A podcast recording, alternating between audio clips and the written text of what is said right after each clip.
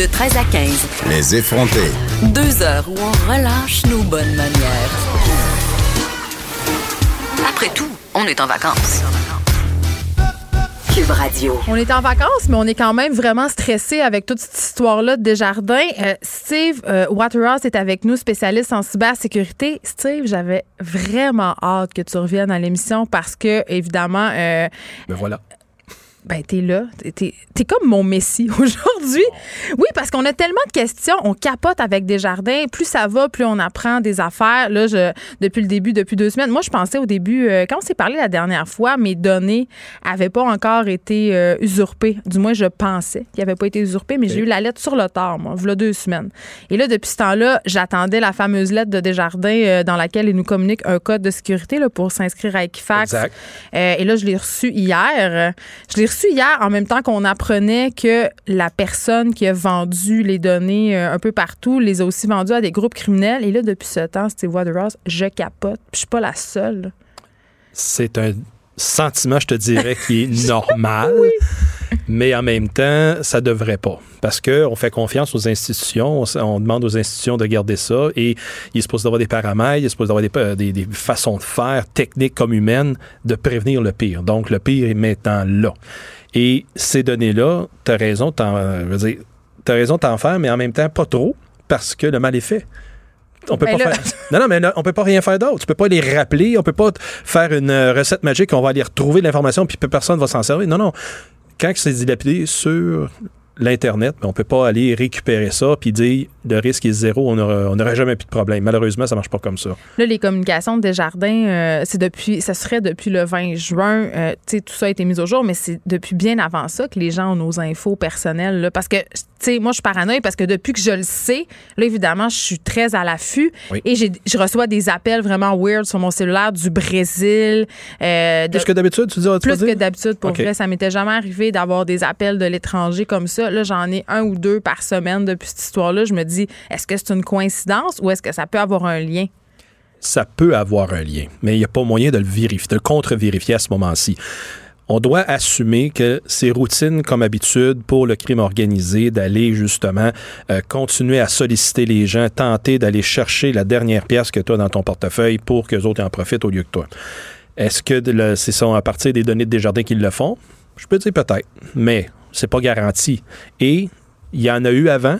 Avant la fraude de Desjardins, il y a eu des, des sollicitations comme ça par téléphone, par euh, courriel, texto. Il va en avoir après. Là. Fait que c'est pour ça que oui, ça donne drôle que là, on est là, les gens sont aux aguets On est hyper que vigilant. voilà, parce qu'il y a eu quelque chose de choc et là, c'est certain qu'on va associer tout ce qui se passe avec euh, la fuite de Desjardins. Mais c'est pas nécessairement la cause à tous les mots qui vont arriver là entre temps. Non, parce que évidemment, euh, Desjardins avait nos données personnelles et les ont encore, euh, mais c'est pas les seuls. Tu sais, Facebook les a. Il y a plusieurs entreprises. Même, Ils n'ont pas toutes là. ben, je veux dire, les entreprises importantes avec qui on fait affaire. Oui, ils ont une Euh, partie de l'information, mais ils ont pas. C'est pas tout le monde qui a les mêmes informations tout partout. Là. Ben, il y a beaucoup d'entreprises quand même qui ont le numéro d'assurance sociale, l'adresse, la Je date fais de un test naissance. avec toi. Là, laquelle entreprise serait ton numéro d'assurance sociale? Ben, Hydro-Québec, non? Oui, par la loi, ils, ont- ils sont obligés de l'avoir ensuite. Donc, ça pourrait arriver aussi ailleurs qu'à Desjardins. C'est Tout ça ma à question. fait, oui. Fait que, parce qu'on est tous en train de pointer Desjardins du doigt, de dire que ça n'a pas de sens, que leur système de sécurité n'était pas adéquat. Est-ce- Ah, Toi, il n'est pas adéquat, Il certain. pas, Il y a eu des failles à l'intérieur. Ils n'ont pas géré le risque de l'employé solitaire euh, à l'interne comme qu'il se devait, parce que ça fait pas d'hier qu'il y a des, des rapports, des études qui prouvent que justement la plus grande menace des entreprises, des organisations, quelles qu'elles soient, c'est l'employé à l'interne, parce que tout le monde se fait confiance, veut, veut pas. Et Desjardins n'avait pas, à ce que j'en ai appris, n'avait pas de système de vérification de qu'est-ce qui s'échange à l'intérieur du réseau et qui, qui a accès à quelle information et qui, qui a téléchargé quelque chose sur une clé USB pour sortir de l'édifice avec ça.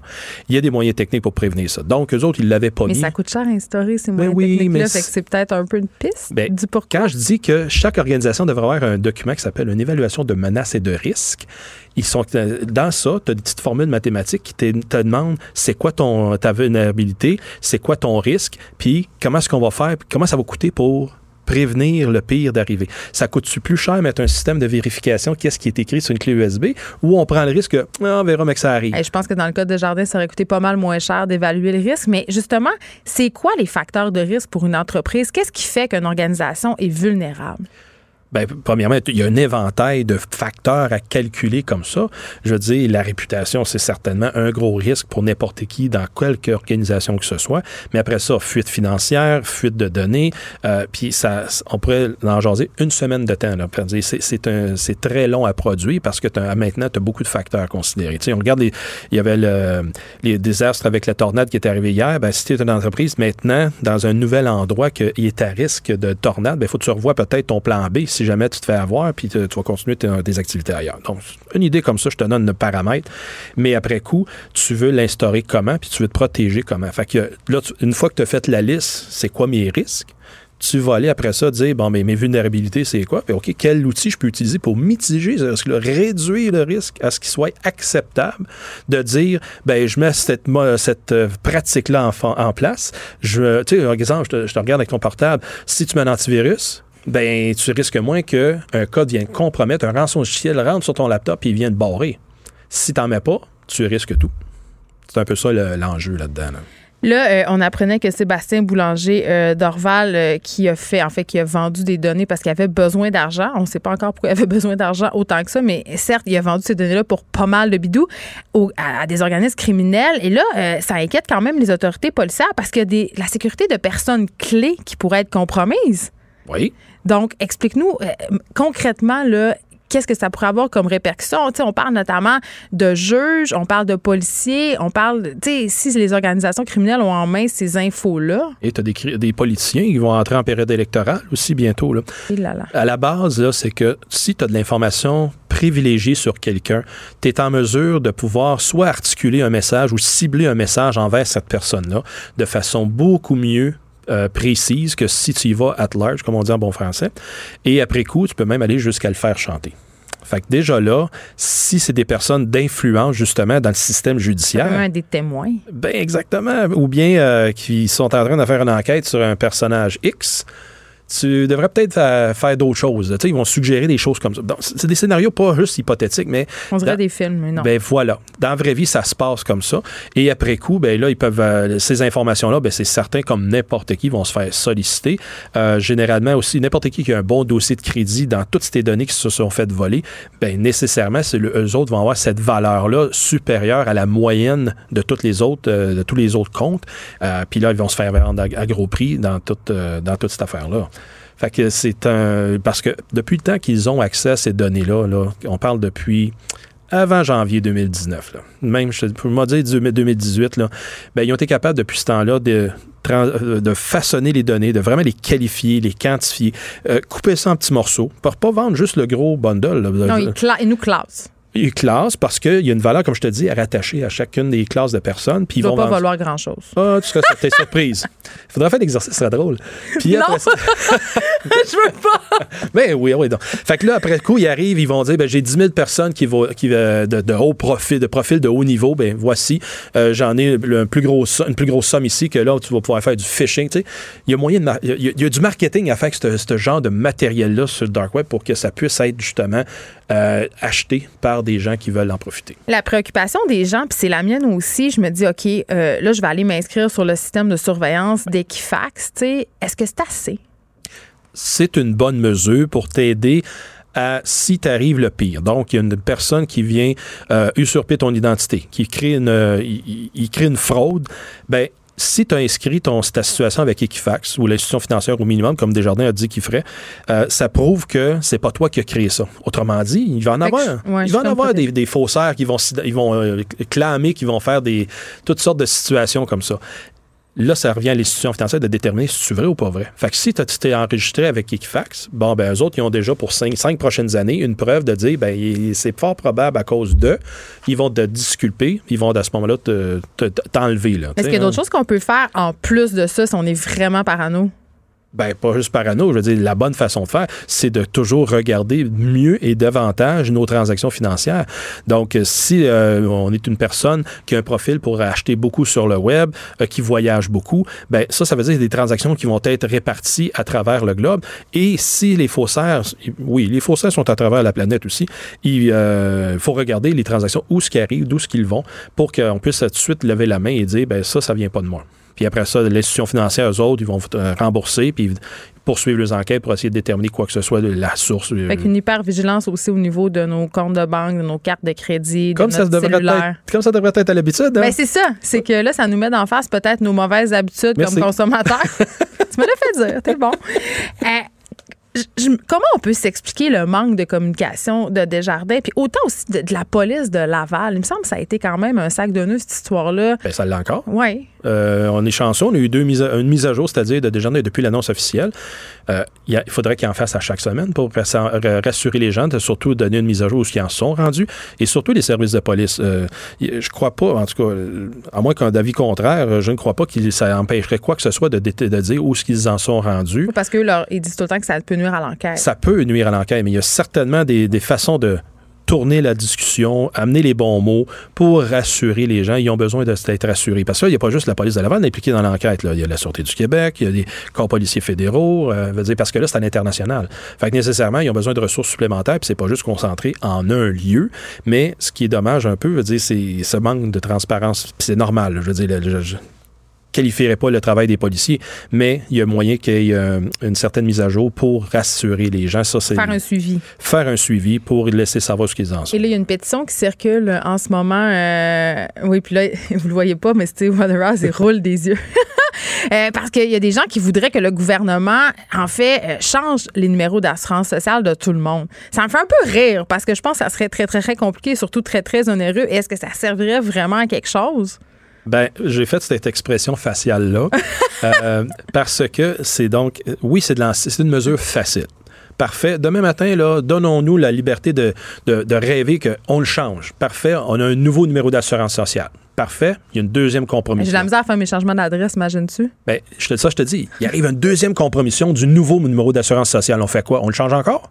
Ouais. Bon, deuxième scénario. Tu vas naviguer dans la vie. Tu commences dans la vie, là, tu sais. Tu vas travailler, c'est-à-dire avec deux numéros d'assurance sociale, parce que tu as déjà un historique avec le premier, tu vas être obligé de traîner toujours le deuxième. Et là, avec le deuxième, tu vas toujours être obligé de t'identifier avec le deuxième. Mais là, si le, premier est utilisé, qu'est-ce que tu fais? Fait que comment tu... Parce qu'on on pourrait supposer que le premier numéro d'assurance sociale, il pourrait pas juste le tuer. Là. Ben non, il serait- toute une référence historique financière avec laquelle on vit. Là. Fait que c'est pour ça que j'essaie de dire, euh, ça pourra jamais être éliminé. Le mal est fait, il est compromis. OK. Donc, quitter Desjardins, ça sert à rien non plus. Ben non, parce que tu vas déplacer ton problème ailleurs. Puis on dire, peut supposer qu'ils vont prendre les mesures nécessaires, donc ça va être très sécuritaire. tu l'as bien dit, ça revient aux institutions, au gouvernement, de mettre un peu d'effort eux autres aussi pour aider à ce qu'on puisse trouver un moyen efficace de doublement vérifier que c'est pas une personne avec juste une pièce simple d'information qui vient acheter quelque chose et qui repart puis que la facture arrive chez nous quand on est les légitimes euh, euh, personnes de cette identité-là. Fait que c'est un cycle que tout le monde doit s'impliquer, euh, un travail des commerçants surtout, là. ceux qui, vont, qui vendent des téléphones cellulaires, désolé, là, mais il faudrait peut-être que tu vérifies davantage là, qu'est-ce qu'on te présente comme information au lieu de le vendre tout de suite, euh, fait à vendre du mois. Mais là. vous avez raison, Steve. On est tous un peu coupables. Tu sais, Puis on est coupable un peu. On, on- on pêche par, par omission, si on veut, parce que c'est compliqué, parce qu'on lit pas les petits caractères. Aussi parce qu'il y a peu d'éducation numérique dans nos écoles. Moi, je le dirai jamais assez. Je trouve que ça serait une très bonne chose. On a peu conscience du pouvoir du petit machin qu'on tient entre les mains, du portable que j'ai en avant. Donc, on devrait tous faire nos devoirs. Parlant de faire nos devoirs, euh, moi, je pensais qu'on était euh, dans la théorie du complot. Ici, ça fait plusieurs mois, je dirais même années qu'il y a des discussions autour de est-ce que les fameux Google Home nous écoutent? Euh, puis j'en ai parlé plusieurs fois avec des gens de Crypto Québec. Puis tu sais, on se disait, on n'a pas de preuves, il y a des indices qui tendent vers. Puis ces grands groupes-là s'en défendaient, mais là ils ont été obligés de l'avouer. Les gens chez Google, les petites machines, moi j'en ai une chez nous, puis pas en fonction. Ma fille veut tellement là, puis je suis comme non, j'ai raison, je vais tellement dire. Mais là, le géant l'a avoué, il nous écoute. Absolument. Amazon aussi ont fait cet aveu-là il y a pas longtemps. Et euh, ils n'ont pas le choix. La machine doit écouter pour repérer la phrase magique pour être capable de l'activer. Fait que s'il n'y a pas cette écoute active-là, comment est-ce qu'elle marcherait? La phrase magique pouvant être euh, j'ai plus de lait ou je veux commander des Non, couches sur Amazon. Attends un peu. Pour, euh, Hello Google pour parler avec Ouais. la machine Google. Amazon, je me souviens pas c'est quoi le Alexa. Alexa, ouais. Fait que si, si ces phrases-là ne peuvent pas être détectées en temps réel, comment est-ce qu'on va l'affecter? Il faudrait être touché, mettons? Donne une petite tape sur la machine. La machine Mais là, on veut pas, on veut pouvoir le faire à distance. Et voilà. Fait que c'est toujours l'élément facilitation qui va entrer en jeu, qui va nous donner cette liberté de dire je peux y parler n'importe où, n'importe quand. Parfait. Mais en contrepartie, évidemment, c'est là que. Puis je me, me flatte parce que je suis content parce que là, c'est vrai. Ça fait longtemps que je le dis, puis tout le monde dit ah, il crie au loup encore. Puis, Mais là, le loup est dans la bergerie, c'est un Oh, moyen big temps. là. Oh, il est en train de manger, puis il prend des grandes croquis dans Puis tout Qu'est-ce que ça. OK, concrètement, là. Oui. Qu'est-ce qu'est-ce- qu'est-ce qu'ils peuvent faire avec ça? Qu'est-ce qu'on peut faire avec ça? Les- les- Je suis d'accord avec beaucoup de gens que ça touche pas dans l'immédiat euh, votre intégrité personnelle. Cependant, euh, dans un avenir rapproché, toutes ces informations qu'ils cumulent sur vous, c'est un produit, le produit de l'information sur une personne. Ils vont faire des profils, ils bâtissent des profils, et après coup, ça se revend. Et, Imagine ça combiné avec nos données personnelles. et voilà.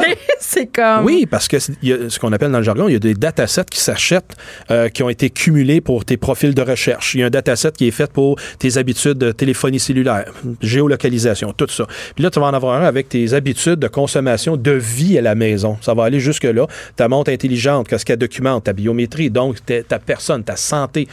Tout ça mis ensemble, là, ça fait un méchant beau portrait. Qui est intéressé d'avoir ça? Bien, toutes les compagnies avec lesquelles tu fais affaire. Mettons une compagnie d'assurance à vie. Tu, eux autres, c'est quoi qui les intéresse? C'est de savoir que la personne va vivre le plus longtemps possible parce qu'on va payer. risque. Ben, c'est ça, le plus petit risque, elle va payer longtemps. Mais là, tout d'un coup, la biométrie par la montre, il nous indique que hum, la personne a de la cardiaque. Ah ben. Elle se couche à 4 heures du matin tous les jours. Ben, c'est ça. Puis, oh, il y a des rythmes cardiaques qui montent très élevés pendant Ça la peut nuit. aller aussi loin que ça. Mais ils peuvent pas légalement se servir de ces données-là, mais. Oh oui. Oui. Oh oui, comment est-ce que sinon tu vas les empêcher? La seule affaire qui les empêche d'utiliser ça, c'est quand le nom de la personne est attaché au dataset. Ça, là, c'est là que ça devient de l'information personnelle que tu n'as pas supposé, sans le consentement de la personne, de revendre ça. Mais guess what? T'enlèves le nom de la personne. Ça circule parce que ça c'est pas rattaché. Mais On est dans la pas. matrice. Ben, ben, la matrice et de la petite bière, je te dirais, là, parce que la matrice même n'a pas pensé à aussi loin que ça. Mais effectivement, là, on est dans une grosse affaire. Puis plus qu'on a d'automatisme, plus qu'on a d'éléments électroniques qui documentent notre vie, notre façon de vivre, notre façon de faire, ben ça s'en va vers ça. Et donc, dans un avenir approché, veut pas, on veut accéder à un service, on veut demander quoi que ce soit. Ça va rattacher des conditions parce qu'ils vont tout avoir sur nous autres. On, a dit ça, puis je vais vous reposer ma question. Qu'est-ce qu'on peut faire? Je veux dire, si moi, je suis tannée de donner mes données, parce que là, visiblement, on est rendu accro à toute cette technologie-là, ça fait partie de notre société, puis c'est facilitant aussi à plusieurs égards. Comment on fait pour minimiser le risque au maximum? Première étape importante, c'est d'en prendre conscience comme on fait là.